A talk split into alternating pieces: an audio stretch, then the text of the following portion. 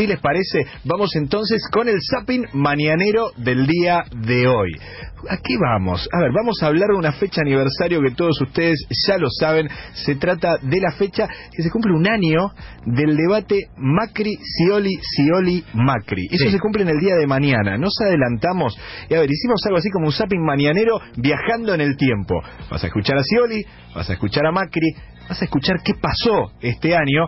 Todo eso mezclado y vos recordarás la pregunta. ¿En qué te ha convertido, Scioli? ¿O en qué te han convertido, Scioli? Bueno, escuchando todo esto me parece que en algo así como un astrólogo que dijo muchas de las cosas que iban a pasar. Zapping mañanero.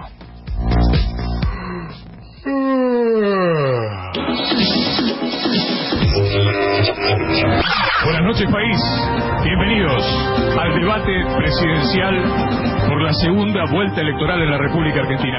Hay que crear trabajo, cuidando los que tenemos. Eso significa cuidar nuestras pymes, nuestros pequeños productores, porque ellos, una vez que arranquemos a crecer, son los que más van a generar trabajo.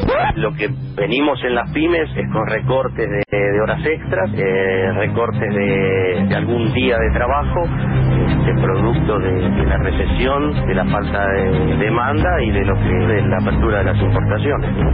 Eh, creo que es un combo casi suicida. ¿no? Yo quiero decirle a cada pyme que cuando abrimos la economía esto genera un peligro para el conjunto y a cada familia y a cada jubilado. Por eso quiero preguntarle, ¿quién va a pagar los costos de este ajuste? Yo te pido, pues ya veo hace varios días que estás haciendo de vocero de lo que yo haría, que no voy a hacer, ¿no? De cosas horribles. Que no hagas de vocero mío, que hables de tus temas, de que son tus propuestas. Porque nosotros realmente creemos que hay que desarrollar la economía, que hay que expandir la economía, no ajustar. Yo no he hablado nunca de ajustar, justamente, creo que ustedes han ajustado. 27 trabajadores con 27 familias detrás que han sido despedidos. Hoy se han movilizado miles y miles de trabajadores estatales frente a los despidos, frente al ajuste del gobierno de Macri. Detrás del cambio hay una gran mentira. La palabra cambio puede entusiasmar, motivar, pero cuando se le saca el velo al cambio aparece esto, el libre mercado, el ajuste, la devaluación, el endeudamiento, gerentes de empresas extranjeras que lo tiene como referente en cada una de las áreas que hemos recuperado para los intereses argentinos y la soberanía nacional. Si hablamos de IPF, hay una gerente de Shell. En el caso de los subsidios, ¿qué pensás hacer? ¿Quién va a pagar el costo de sacar los subsidios? La gente lo tiene que saber. Queridas familias argentinas, el aumento de la luz, del gas, del transporte. En este momento entonces estamos proponiendo eh, un precio con aumentos semestrales en los próximos tres años. Entonces cuando de golpe ustedes se encuentren en su casa, en invierno, y se vean que están en remera o están en patas, es que están consumiendo energía de más.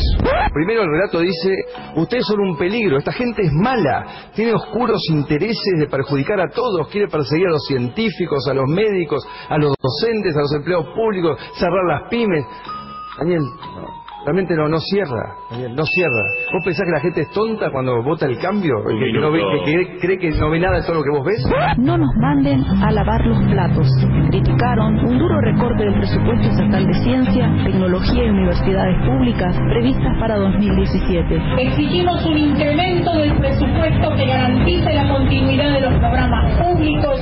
Aquí hay un triángulo del progreso, que son los empresarios, los trabajadores y el Estado con políticas públicas. Y hay un triángulo de retroceso al pasado. Los fondos buitres, el Fondo Monetario Internacional y la propuesta del candidato de la Alianza Cambiemos. Daniel, ¿en qué te has transformado? ¿En qué te han transformado? Pareces un panelista de 678. Es una cantidad de mentiras que escuchamos hace años.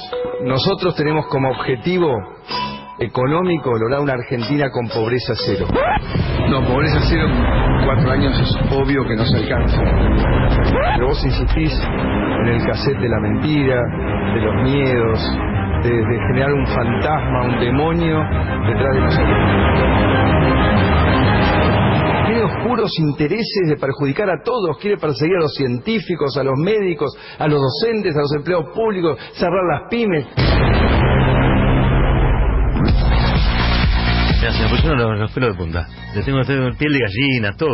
Es ¿Sabes lo que- impresionante. Fue fuerte, ¿eh? ¿Sabes Oh. que haciendo un repaso de, de las cosas que pasaron este año y escuchando lo que decían hace un año es mucho más impresionante todavía? Porque son muchas más. O sea, nos quedamos cortos. Estos son tres minutos y pico, pero realmente podríamos estar haciendo 10, 11 minutos solamente haciendo el entrecruce de lo que decía Macri hace un año, de lo que decía Scioli que iba a ser Macri.